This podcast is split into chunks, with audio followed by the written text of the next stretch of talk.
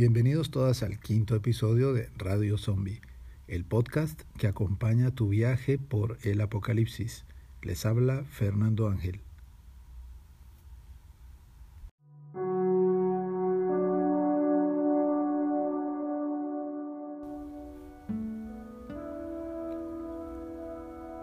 Radio Zombie es un cambio de dimensión para hablar de la claridad desde lo oscuro, para atrevernos a cambiar de coordenada y seguir nuevas revelaciones, aprovechando la figura del muerto vivo. Porque, aunque no parezca, hay más de una equivalencia entre el zombie y el ciudadano común, en el hecho de que ambos ignoran las fuerzas secretas que los mueven una diferencia entre los dos podría ser que mientras los ciudadanos necesitan ser algo o alguien en la vida, el zombie sabe que ya no es nadie y en ese sentido puede ser cualquiera.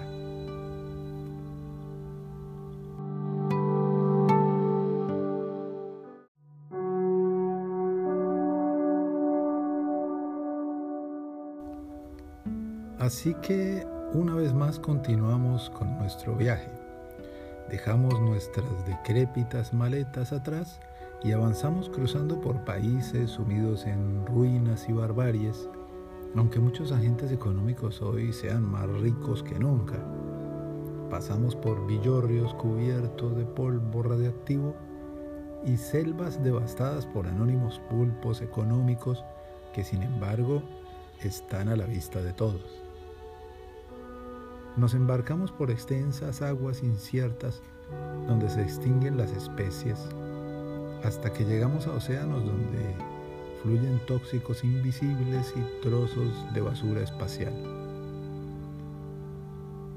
Caminaremos por las incontables veredas repletas de almas que ansían recuperar el planeta de antes, pero que continúan arrojando el mismo plástico, el mismo carbono y el mismo cinismo sobre sus congéneres, que solo existen como molestia. Multitudes fervientes por celebrar la vida, la felicidad y la magia, mientras incuban en sus pulmones el RNA que llenará las UCIs y los camposantos. ¿Esto acaso por ser demasiado creyentes en la insignificancia? o por ser fanáticas de conducir a altas velocidades con los ojos cerrados para alcanzar siempre el máximo placer, aunque el precio de eso sea tener que ser followers de la pasión y un followers del pensamiento.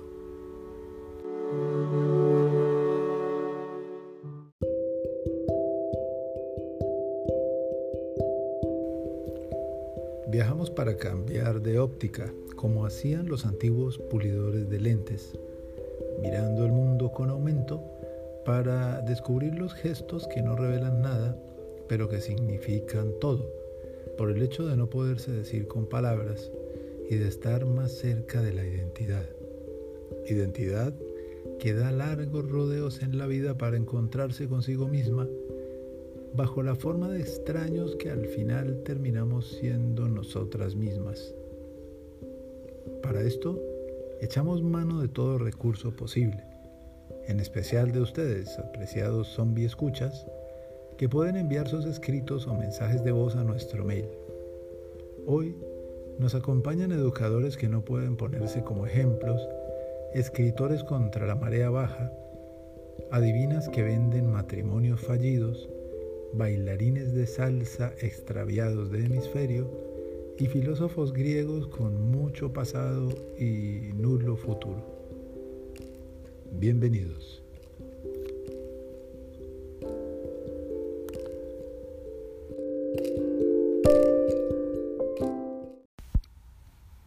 Y ahora nuestro zombie del día. Zombie con crisis de identidad.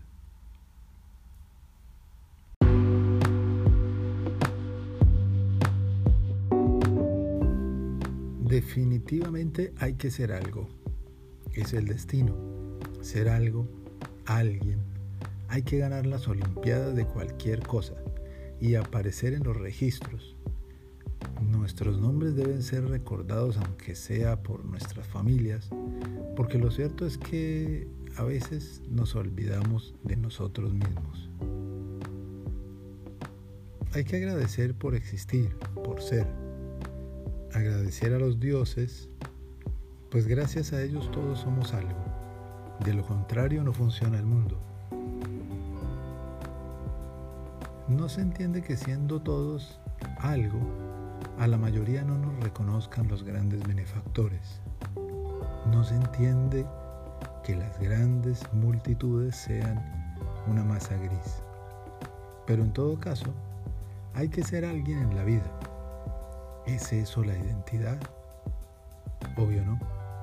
Pero hay que ser algo.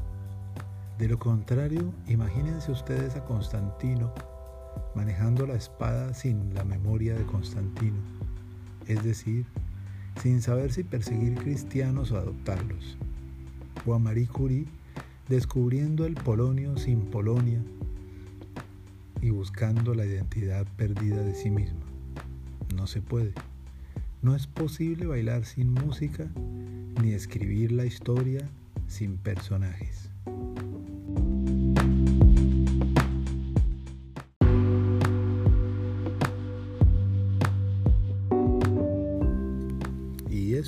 Todo. No tengo nada más que decir ya está. Porque lo que sigue es territorio de sombras, la noche de creencias que también soy. ¿Qué tal si lo intento? Podría, por ejemplo, hacer un listado completo de las escuelas en las que estudié, de las medallas que gané, de los maestres para los cuales fui mano derecha. Podría describir las ocupaciones que realicé la última semana o pasar en limpio una relación de mis cuentas por pagar. Son las pistas más sólidas que encontrarán de mí cuando me vaya, es decir, ahora. Pero los zombies ya no tenemos memoria para esas cosas. Algo de quien fuimos quedará de todas formas en el aire como poesía para sordos. Un aroma de colinas perdidas en una tarde de viento de octubre, un concurso de cometas, una mesa servida en una fotografía, otro concurso de postres, de buenas calificaciones, de belleza, porque la vida no puede vivirse sin concursos que nos digan quiénes somos, ganadores, perdedores, público anónimo.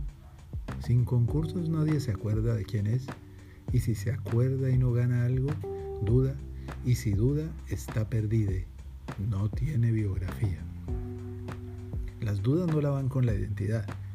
Y en ese sentido es que la gente con identidad aborrece a Sócrates por haberse atrevido a confesar que no sabía nada. La honestidad a veces causa desprecio y por eso la cicuta social es la suerte de los corruptores de zombies.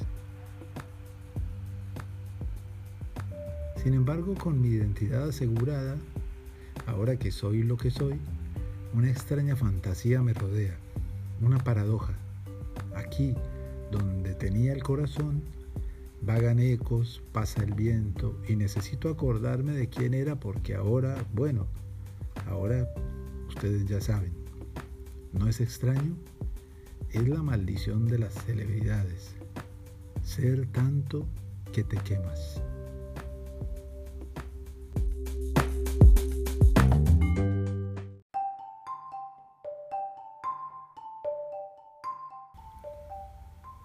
¿Sería yo aquel que siempre creí? ¿Sería otra? Si me atengo a lo que veía yo, fui yo. Pero si me baso en lo que veían otros, fui otra. Otra en las fotos y en la memoria de los allegados, otra en los espejos, otra, otra, siempre otra. Soy un zombie con crisis de identidad, no sé, no me pidan claridad ahora que no tengo vértebras cervicales. ¿Hasta dónde fui yo? ¿Hay un límite? ¿Cuándo empecé a ser otro? ¿Cuántas personas fui o no fui nadie? Siempre creí ser une. Seguro que así fue. Y así es ahora que espero en los parkings a que pase una víctima hambrienta hacia el supermercado. Si me veía en el espejo, era yo, era obvio. Qué tontería esta de dudar de la unidad del yo. Uno siempre es uno, vaya tontería. Uno tiene su carácter, pero si alguien me recuerda, era otro en su memoria. Y otra vez, no sé nada.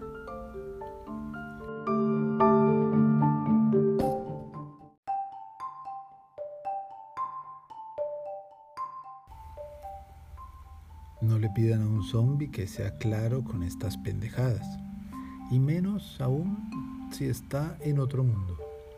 En el apocalipsis falla el wifi y no puedo preguntarle a Google quién carajo soy yo ni qué me gusta. Algunos viejos sabios dijeron que la identidad le llega a uno por el lenguaje, y puede ser así, pues yo ahora solo sé que soy un zombie y de mi vida Solo recuerdo golpes de viento en las ventanas, calles cuyos dueños eran perros y gotas de agua que ruedan por las ventanas. No insisto en los detalles. Por eso en las papelerías no venden agendas para el año zombie. Si la identidad llega por el lenguaje, también estoy jodide, porque no leí libros, no recité más que frases de mis antepasados y no repetí nada que no fueran creencias heredadas. Mamé la leche de mi raza, mamé el lenguaje de mi familia, pero resultó que era un dialecto. Hablé, hablo, pero no puedo escucharme. Y si vamos a decirle lenguaje al pegamento que me unió a una casa, a los templos de mi ciudad y a un equipo de fútbol, entonces soy muda aunque hago metáforas. No me pregunten qué es una metáfora. Uno habla y basta con eso para hacer los negocios. No escuchen lo que ustedes mismos dicen, por favor. En el apocalipsis gobiernan las pantallas.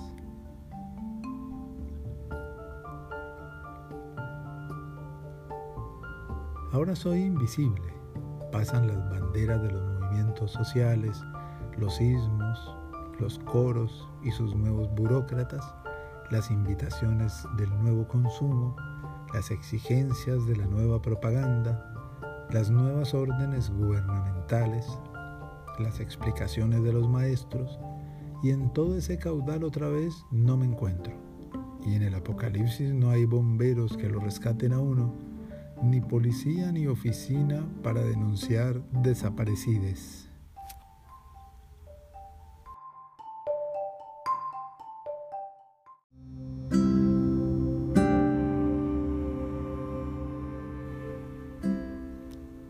Se acerca la noche y otra vez soy silencio, silencio y nada. Yo me dejé de lado mucho tiempo antes de este final que todos vimos venir. ¿Quién no vio venir este apocalipsis? ¿Los ocupados? ¿Los adelantados? ¿Los líderes? El final llegó por sorpresa porque todos estábamos ocupados siendo nosotras mismas. Y hoy ser uno mismo es generar clientes, aunque ese nosotros mismos vuelva a ser una incógnita. Todo esto por miedo a la nada, pero el miedo a la nada era la trampa.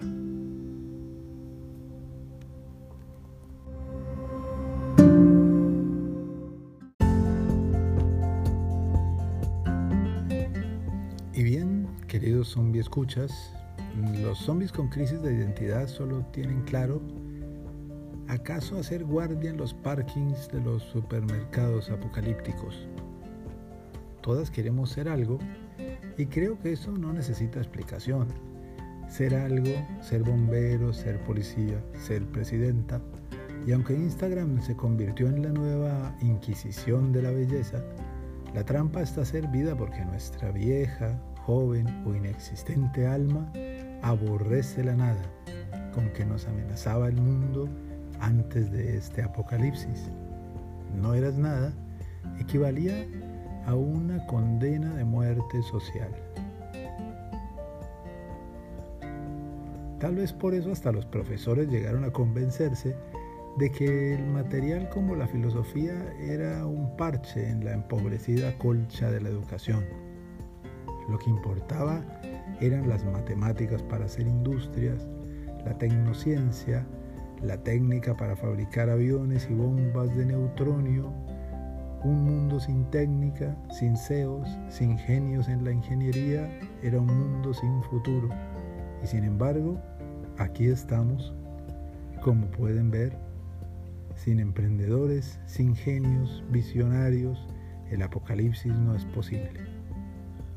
¿Acaso por eso genios como Elon Musk adoran a otros genios como Henry Ford y poco o nada importa que el último financiara o colaborara con los nazis.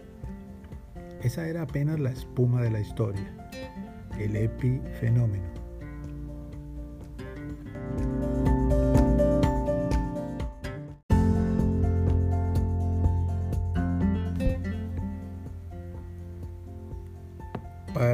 Solucionar estos desórdenes metafísicos le pedimos su concepto al filósofo atomista Epicuro, el filósofo de Samos, quien nos refirió que si quieres ser rico, no necesitas aumentar tus bienes, sino solamente reducir tu codicia. Pero estas observaciones locas son otro resultado más de haberle dado la palabra a un zombie con crisis de identidad en este podcast Cero Streaming que hacemos sin ningún interés comercial.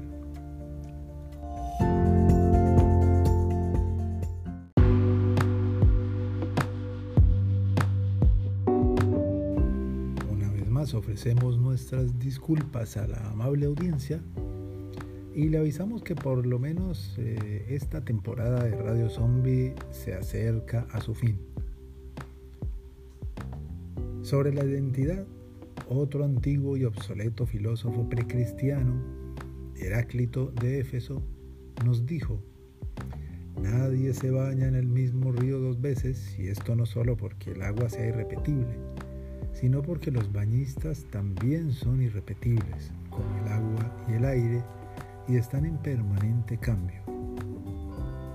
Así que, cuando compren identidad, conviene fijarse que no venga en forma de estatua, ni como un carácter o una personalidad, sino más bien como un río en el que todo fluye. Puede ser un riachuelo, incluso una quebradita, o un golpe de viento en la ventana, o la sombra de un durazno en una pintura flamenca. Al viejo Heráclito, pues, le debemos el que la identidad no tenga que ser una estatua o como dice la gente, un carácter. Yo soy así. Y en ese sentido, todo homenaje es una afrenta.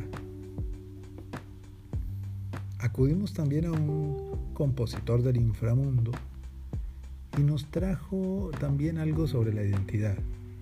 El único e irrepetible Tom Waits nos dijo que la identidad es como la música y que la música es como una línea de autobuses, como un océano de sangre, arte contra el comercio, ideas contra la retórica, a veces un desfile de monstruos, a veces una sala de urgencias. Sorry otra vez por usar esta lengua extraña de nuestros invitados, pero a estas alturas ni nosotros mismos nos entendemos. Sepan disculpar que no podamos competir con los medios masivos.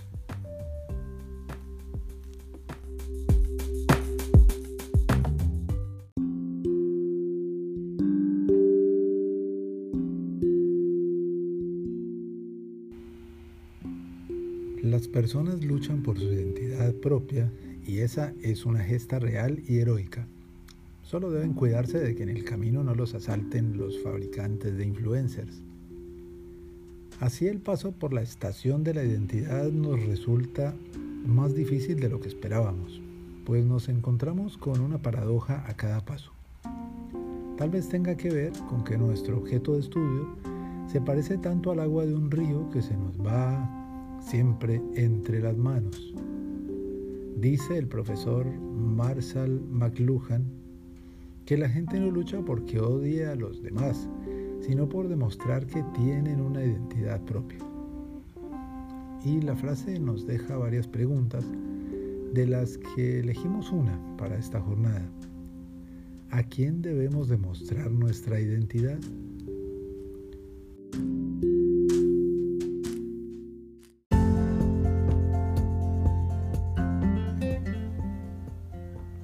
Las invitamos a enviar sus respuestas y comentarios al mail gmail.com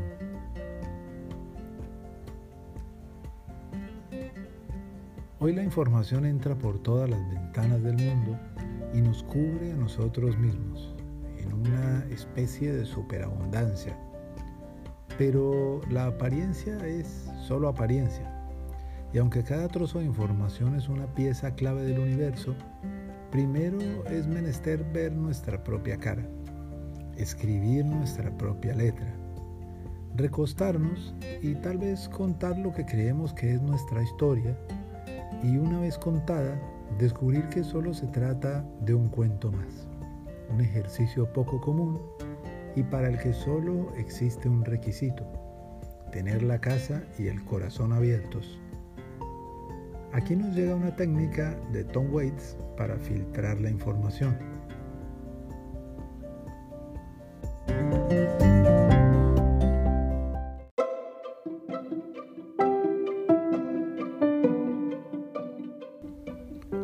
Mi esposa y yo leemos el periódico y recortamos cientos de artículos. Entonces, leemos el periódico de ese modo sin todo lo demás es nuestro propio periódico. Hay mucho relleno por todas partes y la mayoría es publicidad.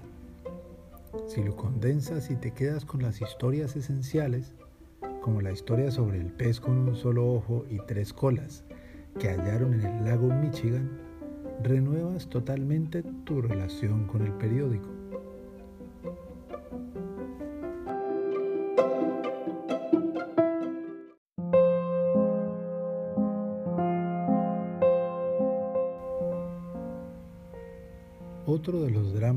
Este apocalipsis es el de querer definir la identidad por el sexo.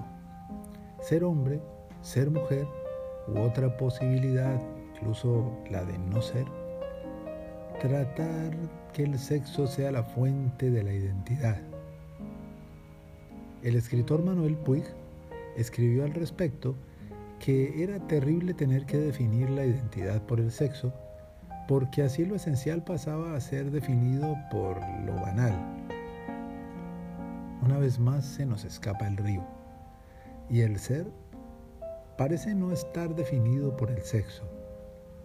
Y si se va a definir por la identidad, habría que cuidarse de que no sea una identidad petrificada como la de un nazi, como la de un misógino, un xenófobe o un fóbique de todo pelaje o como las caricaturas de los superhombres, las supermujeres o los superabecedarios. Mejor volvamos al río del tiempo, a la quimera de nuestra identidad, que si acaso es algo, es memoria. Memoria abandonada en la loca carrera de los emprendedores hacia ninguna parte. Dicho en términos de identidad y no de dinero o de cosas como el prestigio. El filósofo Cornelius Castoriadis vino en nuestra ayuda con una idea. La muerte es todo aquello de lo que no tenemos memoria, como por ejemplo las largas horas pasadas frente al televisor.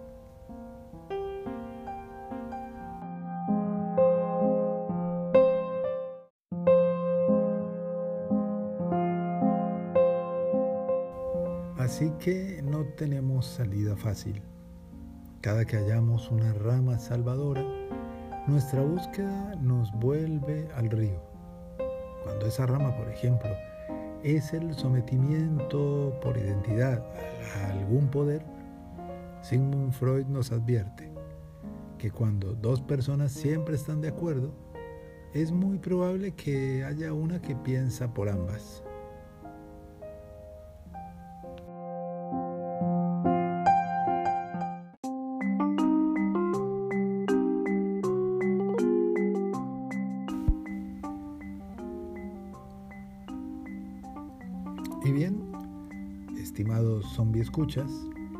La identidad sigue ahí pues esperando por cada jugador y cada enamorade.